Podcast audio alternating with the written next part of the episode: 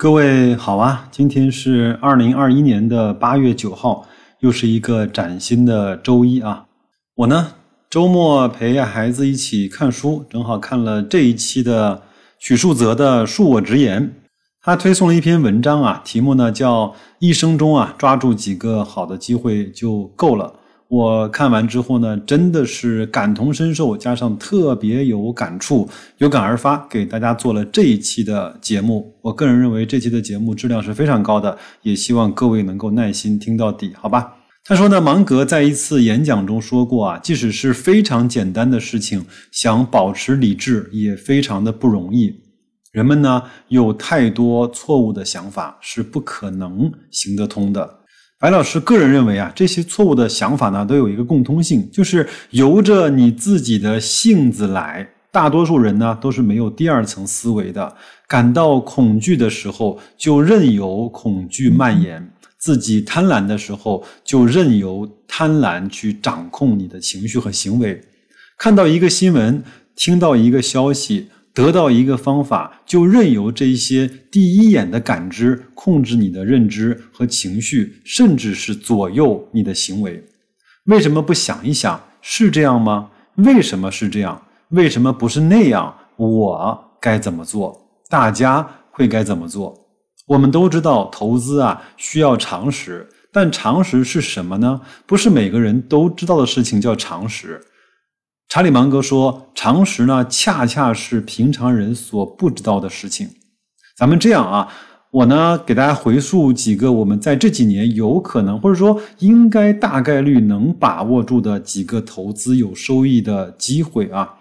我还先不说我们什么买房啊这些大的事情，那我相信这些事情很多人都太扎心了，对吧？而且我也不认为每个人都能够把握得住。那我们来看一看这两三年期间有哪些确认性的机会，我们都能够把握得住。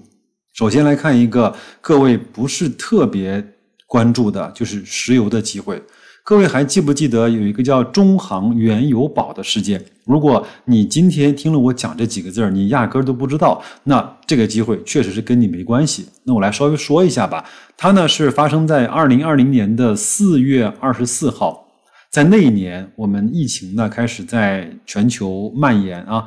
那一年的那一个季度呢，资本市场充满了各种的千年不遇、光怪陆离。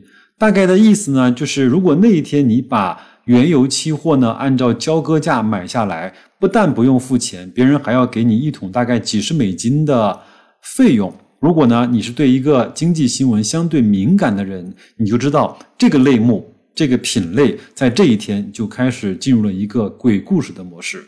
那一天跟踪原油还不算特别准确的，我我以前经常买的叫华宝油气，当天的价格呢是零点二五元。如果你在那个时候关注到这个故事，并且开始去定投那个华宝油气的话，我相信在半年之后，它到了最低点的零点二一四元，你慢慢定投的话，我就算你的成本是零点二三元，好吗？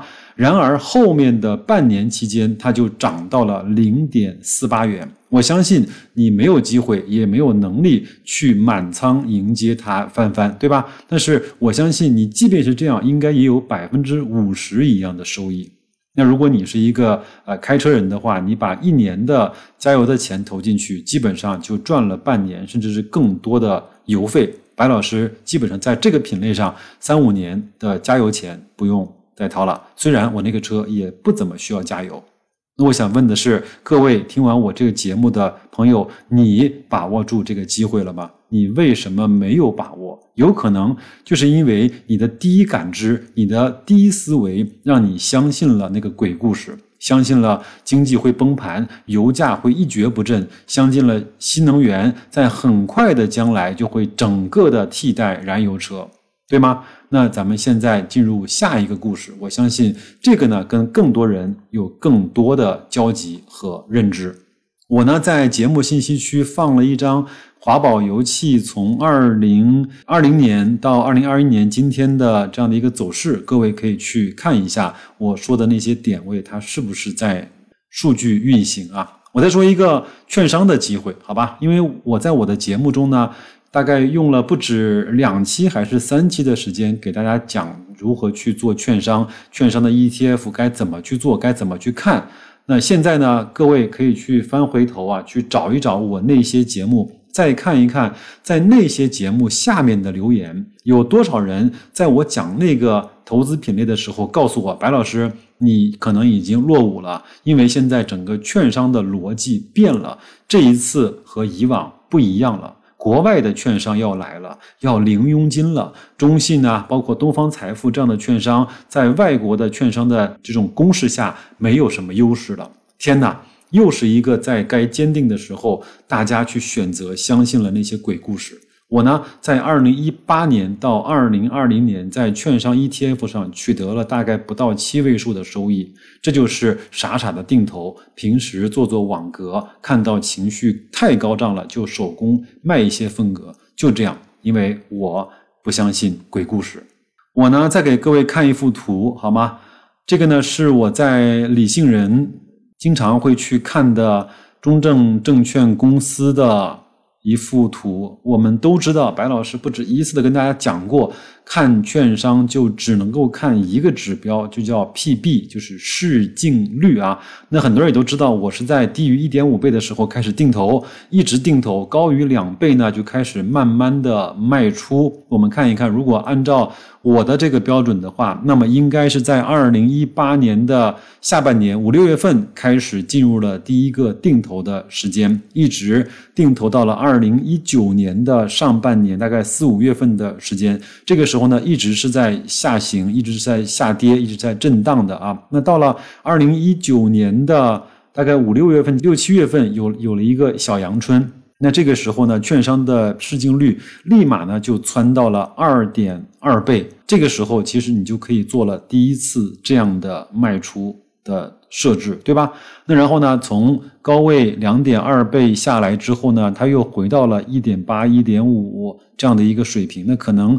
呃，如果你激进的话，在那个时候，你又可以继续的进入一个定投的时间段。到了二零二零年的年末，二零二一年的年初，又一波小阳春，整个券商的整体的呃市净率又达到了二点二倍、二点三倍以上这样的一个水平。就是说，在二零一八年下半年到二零二零年的年底。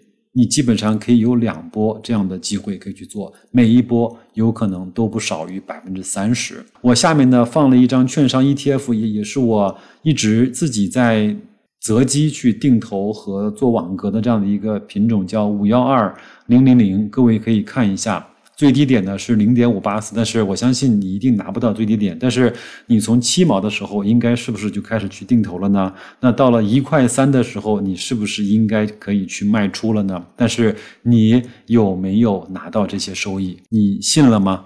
你做了吗？你为什么当时没做？你在当时相信了什么？你现在再看回去，当时你的那个想法，在我节目下的那个留言，你想想看。